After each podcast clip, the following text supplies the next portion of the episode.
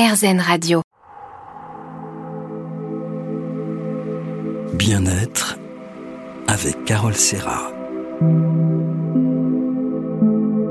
Bonjour, c'est Carole. Alors aujourd'hui, en compagnie de Gaëlle Piton, sophrologue, coach et instructrice en méditation et auteur aux éditions Le Duc de Et si on faisait un pas de côté Eh bien, nous allons vous donner toutes les clés du bien-être au quotidien dans tous les domaines de votre vie.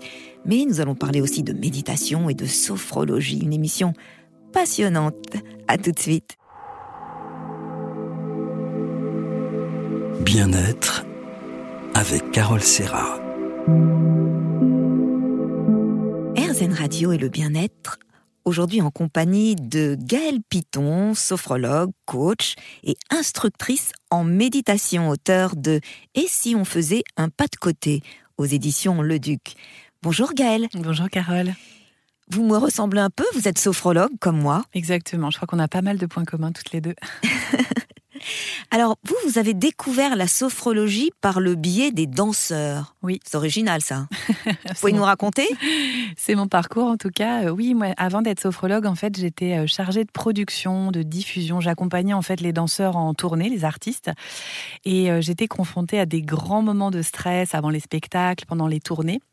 Et je me suis dit, un jour, il faudrait que j'ai un truc pour les aider. Et parallèlement à ça, euh, j'étais euh, journaliste et un jour, on m'a proposé un direct à la radio. Et je suis allée voir une sophrologue.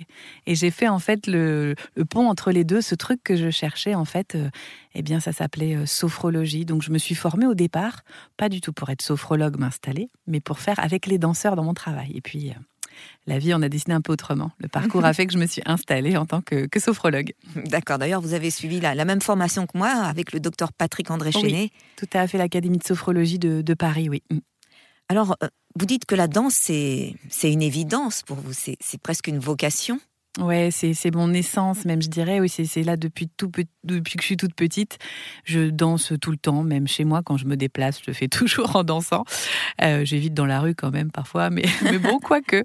Et euh, je crois que c'est le mouvement surtout, euh, et j'ai l'impression qu'il est il est présent dans toutes les situations de ma vie. Quoi. Dans, en tant que sophrologue, en tant que coach, je remets les gens en mouvement, dans leur mouvement de vie. Et l'écriture aussi, c'est le mouvement. Donc la danse, je dirais, c'est le centre de, de, tout mon parcours. Ouais. C'est presque une écologie de vie. Et vous dites, je ne lâcherai jamais la danse. Non, c'est vrai. Ben non, je pense que je l'ai dans la peau.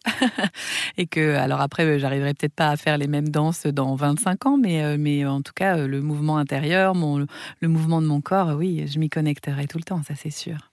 D'ailleurs, l'avenir, comme vous le dites, nous montrera qu'on ne peut jamais tout à fait renoncer à ce qui nous anime. Ouais, moi je crois beaucoup à ça, ou en tout cas, si on y renonce, on va se faire beaucoup de mal. Ça va se traduire par euh, de l'inconfort, euh, même peut-être des maladies parfois. Bien sûr. Et des frustrations. Voilà, des frustrations complètement. Et je crois qu'on a tous notre notre essence, des choses qui nous font vibrer. Alors ça peut être des choses artistiques, mais pas que. Hein. Et, euh, et, je crois qu'on gagnerait à, s'en rapprocher chaque jour davantage, ouais, carrément. Alors vous êtes du signe Lion ascendant Vierge. Vous êtes prête à innover, à inventer. Vous n'aimez pas la routine ni la banalité. Vous avez besoin de, de créer, hein, d'innover. Ouais, ouais, ouais. Moi, je, peux m'ennuyer très vite et en même temps, j'ai toujours besoin d'inventer. J'ai parfois même, et c'est pas toujours très confortable d'ailleurs, la sensation d'être un peu en, avance des choses au sens où euh, de les sentir.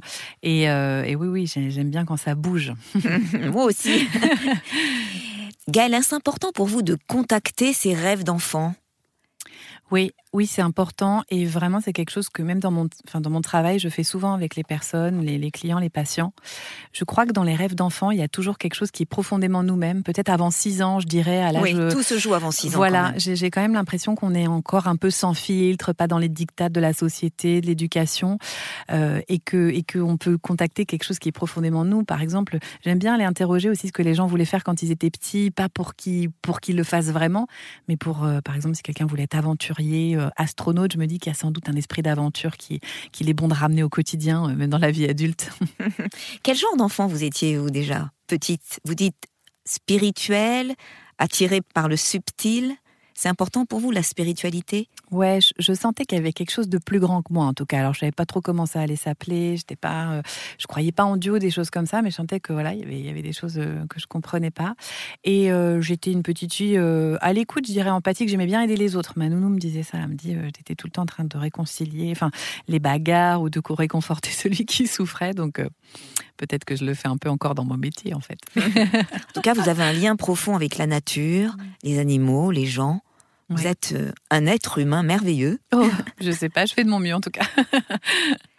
D'ailleurs, vous avez pour les enfants co-animé des cours de danse pour les petits. Oui, quand j'ai eu 16 euh, ans, mon, professeur de danse m'a demandé en fait, et je crois que c'est ça que euh, c'est ça qui m'a vraiment plu, c'est pédagogue de la danse, professeur de danse. Hein. Quand je dis je voulais être danseuse, hein, j'ai fait une, conférence, on en reparlera peut-être TEDx où je parle de ça, de mon rêve un peu euh, contrarié. Mais je crois que je voulais, c'était la pédagogie de la danse, et euh, je me suis vraiment pleinement réalisée dans cette expérience de transmettre. Et, c'est toujours important pour moi, ça encore euh, aujourd'hui. Oui, la transmission, c'est merveilleux. Et surtout aux enfants. Bah, surtout aux enfants. C'est un cadeau qu'on leur offre. Exactement. Puis la transmission des techniques aussi. Mm. Merci beaucoup, Gaëlle. On se retrouve dans un instant. Merci, Carole. Bien-être avec Carole Serra. RZN Radio et le bien-être, toujours en compagnie de Gaël Piton, auteur de Et si on faisait un pas de côté aux éditions Le Duc. Alors Gaël, vous, vous dites que les croyances limitantes, il faut savoir les débusquer. Oui, les, croyances limitantes, alors juste peut-être pour redéfinir très, très simplement ce que c'est, ce sont tous ces petits programmes qu'on a qui nous empêchent en fait de, de faire des choses. C'est pour ça qu'on dit limitantes en fait. Euh, par exemple, ça peut être si je si j'engramme euh, les femmes ne savent pas conduire, et eh bien si je suis une femme, je vais avoir du mal à avoir mon permis de conduire. On en a tous. Bien sûr. Et, et c'est important de les débusquer parce que parfois on s'empêche nous-mêmes. Je crois que le plus grand frein à, à, faire des choses, à cheminer vers nos rêves, c'est avant tout nous-mêmes. Exactement. On est notre plus grand ennemi finalement. Ouais, notre plus grand frein. Mais, et, et je pense qu'on a on est aussi la personne qui a les clés pour ouvrir ça. Donc, euh, donc je pense que c'est important de savoir quels sont les petits programmes qui nous limitent, surtout quand on veut faire quelque chose. Alors ça, ça va se, ça va se passer sous forme de pensées qui vont venir au moment où, un peu comme un cheval, je veux sauter l'obstacle et puis j'y arrive pas en fait. Et, euh, et, travailler là-dessus, et ça se travaille. Hein, ça En sophrologie, moi je le travaille beaucoup avec mes patients en fait. Hein. Dès que des pensées euh, anxiogènes, négatives, limitantes arrivent, je leur demande de dire stop et de les remplacer. Alors je suis nul, je vaux rien. Non, j'ai des qualités, des capacités. Euh, oui, je suis d'accord. C'est vrai de, remplacer, ça c'est important. Alors moi je leur dis pas vraiment stop, je leur dis bienvenue parce que je pense que dans le, le négatif, alors moi je dis plutôt le désagréable, il y a toujours aussi des choses qui peuvent nous faire grandir. Mais c'est vrai que pour euh, euh, enlever une croyance limitante, il faut une croyance de remplacement parce que la nature a horreur du vide. Donc, Exactement. Mais souvent, ces croyances limitantes nous viennent de l'enfance, en fait. Ouais, de l'enfance, de l'éducation, c'est quand même la plupart du temps ça. Puis ça peut être des croyances culturelles et sociales aussi. Hein, euh. L'éducation, c'est très important. hein. Quand vous avez des maîtres euh, qui, qui, vous disent non, vous êtes, vous êtes nus, vous n'allez pas y arriver, euh, ça détruit complètement la confiance de l'enfant. c'est vrai que souvent, je, suis d'accord avec vous là-dessus. C'est vrai que ça peut être des profs de maths, de français qui ont engrammé quelque chose et on a pu. et donc nous, on est responsable d'avoir intégré ça et ça, on peut s'en libérer. Et ça, ça s'apprend. J'insiste vraiment là-dessus. Mm. J'ai eu ça avec mon fils quand il était petit. Euh, il n'était pas très bon à l'école, un peu bavard, euh, un peu trop marrant, disait le prof. Et puis ils lui ont dit non, mais t'es nul, tu vas pas y arriver. Et finalement, ça a été très difficile à remonter la pente. C'est le sport qui l'a aidé. Mm. Il a retrouvé des, des capacités euh, physiques et une certaine force mentale. Et puis l'année d'après, il était dans les premiers. Bah oui. Et il a eu la chance en fait de rencontrer ça, mais euh, parfois des personnes mettent des années et puis ça peut vraiment rejaillir même sur la vie adulte. Hein. Il y a des personnes qui ont des croyances à l'école et qui s'en rendent compte au moment où ils passent un oral pour le boulot, quoi, par exemple. Tout à fait. Alors vous dites qu'on peut couper les liens toxiques avec une technique qu'on appelle les petits bonshommes allumettes. Vous pouvez nous expliquer? Oui, c'est pas c'est pas c'est pas euh, c'est pas une technique que j'ai inventée. Hein. C'est c'est euh, c'est une technique d'un d'un psychologue psychiatre québécois en fait euh, qui consiste à dessiner en fait les personnes. Alors couper les liens toxiques, ça veut pas dire couper les liens d'amour. Ça c'est très important. C'est-à-dire on peut très bien couper les liens toxiques avec son conjoint, même si on l'aime beaucoup. Et ça consiste à dessiner deux petits bonhommes, leurs liens. Alors bon, je vais pas détailler tout le processus, mais et ensuite de couper vraiment physiquement avec un ciseau entre ces liens pour, euh, avec l'intention, parce que l'intention c'est très important, de je coupe les liens toxiques, mais pas les liens d'amour. Tout à fait. Alors on revient à ces pensées limitantes. Euh, je suis comme je suis, c'est trop tard, je vais pas y arriver. Non, je peux me réinventer à tout moment. Ça, ça fait partie de vous aussi. Ouais, moi ça j'y crois beaucoup et c'est même pas j'y crois, c'est je, je vibre et je l'incarne et je l'incorpore et maintenant je peux le transmettre. Euh, je pense que ici et maintenant on a toujours le moyen de rebattre les cartes si on se pose cette question qu'est-ce qui dépend de moi? Il y a toujours des choses qui dépendent de nous. Tout à fait. Je ne suis pas capable de réaliser ce projet si j'ai les capacités pour mener à bien ce projet. L'importance de la pensée positive. D'ailleurs, sur RZN Radio, c'est la radio 100% positive. On est, on est vraiment adepte de ça parce que ça change tout. Oui, ça change tout. Alors, si c'est pas qu'à l'état de pensée, par contre, c'est vrai que c'est pas de la pensée magique. Hein. L'idée, c'est de, de voir euh, comment ça peut transformer concrètement euh, son comportement au quotidien. Euh, et effectivement, nos pensées déterminent nos actions. Donc, si on change notre façon de penser, on va changer la façon dont on agit. Mais il faut agir quand même. Il faut agir. Parlons de votre grand-mère. Elle aimait les plantes, elle, recevait tout le monde à bras ouverts. Elle a vraiment compté pour vous. Hein mm. Elle compte toujours beaucoup parce que j'ai la chance qu'elle soit encore là et j'espère qu'elle restera le plus longtemps possible. Ma mamie Simone, ouais, c'est vraiment mon, modèle, en tout cas en termes de, spiritualité. Votre source d'inspiration. Ouais, ouais, ouais c'est quelqu'un qui est très connecté, qui est très généreux.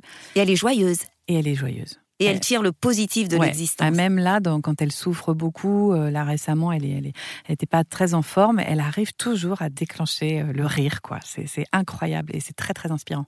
Mm. Vous dites que vous ressentez l'invisible. La présence des esprits bienveillants m'aide beaucoup et les malfaisants, je ne, je ne les sens pas, je n'en ai rien à faire. C'est incroyable ça. Alors ça, ce que vous citez, c'est un texte de ma grand-mère, mais je pourrais effectivement, euh, parce que dans, dans, Et si l'on faisait un pas de côté, il y a pas mal de textes de gens euh, inspirants sur mon chemin, mais je pourrais effectivement... Euh, je, suis assez raccord avec ça, avec elle, en tout cas là-dessus. C'est de, de J'ai toujours la, le ressenti qu'il y a plus grand que nous, oui. Mm. Oui, il y a plus grand que nous. Mais nous aussi, nous sommes grands. Exactement. Merci Gaëlle. On se retrouve dans un instant. Merci Carole.